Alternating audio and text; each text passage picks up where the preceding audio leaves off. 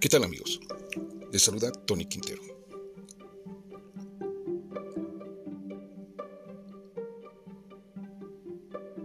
Greenpeace denuncia a las grandes corporaciones agroindustriales.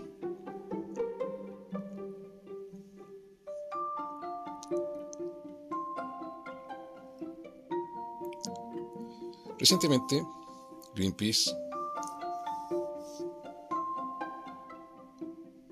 denunció a las empresas de agronegocios más grandes del mundo, que obtuvieron ganancias de miles de millones de dólares desde el 2020, cantidad que, según estimaciones de la ONU, podría cubrir las necesidades básicas de los más vulnerables del mundo, según un nuevo informe de Greenpeace que expone la especulación desenfrenada generada por estas empresas a partir de la guerra en Ucrania de la pandemia por coronavirus.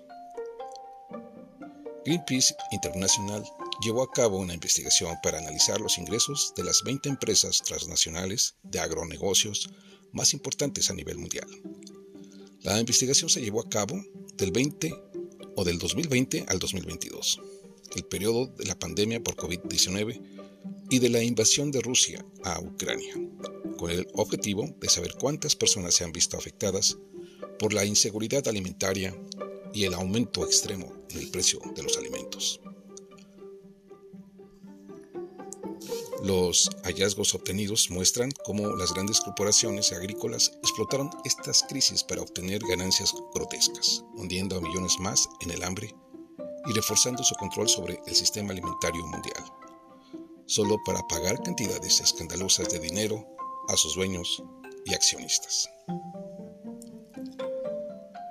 Las 20 transnacionales, las más grandes en los sectores de granos, fertilizantes, carne y lácteos, repartieron 53.5 mil millones de dólares a sus accionistas en los años financieros de 2020 y 2021, mientras que la ONU estima que una cifra menor 55.5 mil millones sería suficiente para proporcionar alimentos, vivienda y apoyo para salvar las vidas de los 230 millones de personas más vulnerables del mundo. David Martins, campañista de Greenpeace International, mencionó, lo que estamos presenciando es una enorme transferencia de riqueza a unas pocas familias ricas que básicamente son las propietarias del sistema alimentario de todo el mundo. En un momento en que la mayoría de la población mundial está luchando por llegar a fin de mes. Estas 20 compañías podrían, literalmente, salvar a las 230 millones de personas más vulnerables del mundo y les sobraría dinero de sus millonarias ganancias. Pagar más a los accionistas de unas pocas corporaciones de alimentos es simplemente escandaloso e inmoral. Y agregó, solo cuatro empresas, Archer, Daniels, Bigland, Cargill,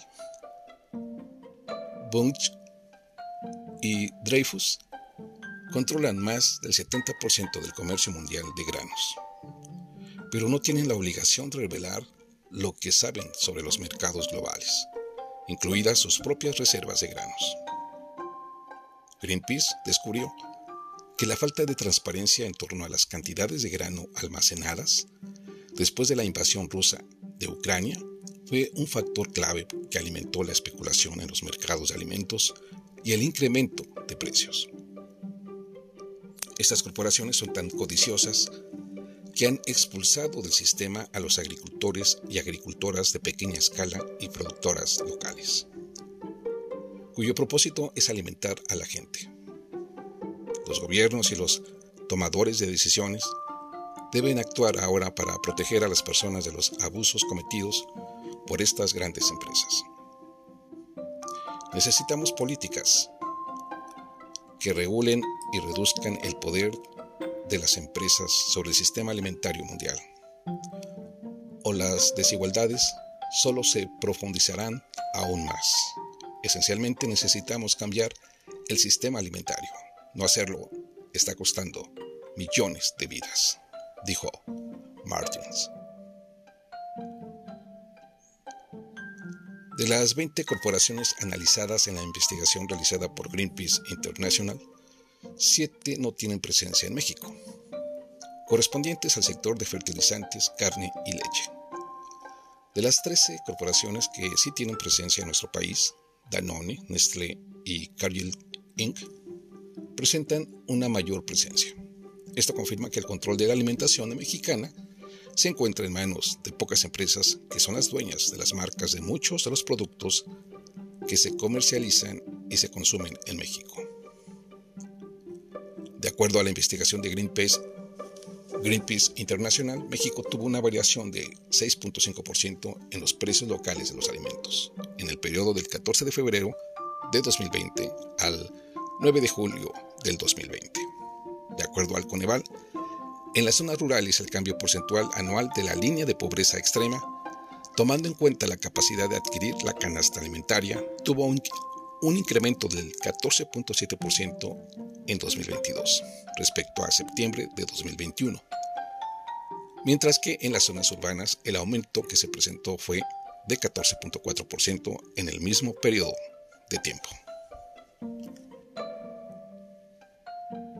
Greenpeace apoya la transición a un modelo de producción de alimentos agroecológico que tenga por objetivo la soberanía alimentaria, un sistema de alimentación que sea sustentable y socialmente justo, donde las comunidades tengan el control y la decisión sobre cómo producen, qué consumen y cómo se organizan.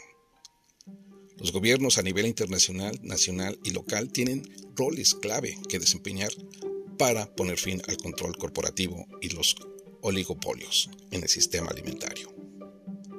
Corresponde a los gobiernos y las y los tomadores de decisión crear y adoptar políticas públicas que garanticen la transparencia y una regulación más estricta en las operaciones del sector.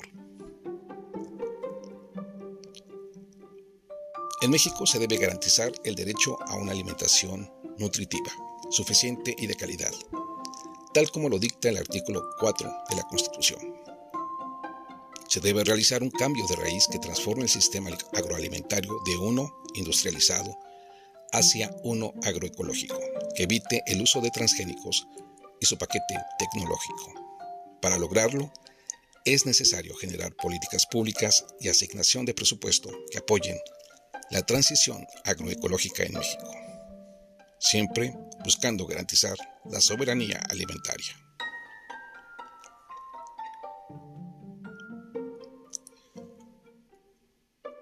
Pues de esta manera concluyó este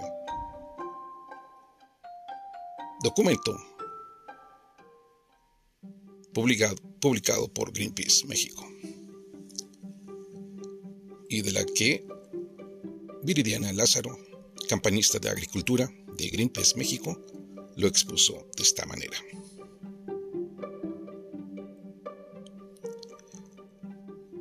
Pues es un tema totalmente fundamental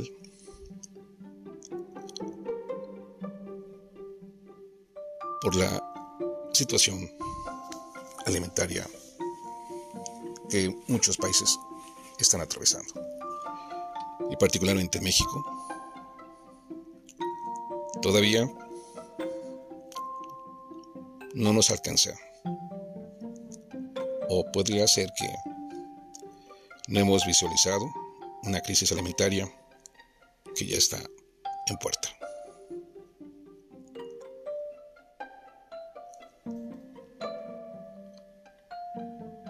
De esta manera, así están las grandes corporaciones sin control, sin regulación, sin responsabilidad. Son todas estas agroindustrias que se enriquecen en medio de la crisis. De esto vamos a, a seguir hablando, a llevar a nuestros episodios, porque es sumamente importante. Y sobre todo ante una sociedad de consumo que seguimos siendo partícipes. Amigos, nos escuchamos en nuestra próxima edición. y sígueme a través de mis diferentes redes sociales. En YouTube, a través de Opinión Antequera y Tony Quintero. Suscríbete a mis dos canales. Y también en la red social de Spotify. Hasta pronto.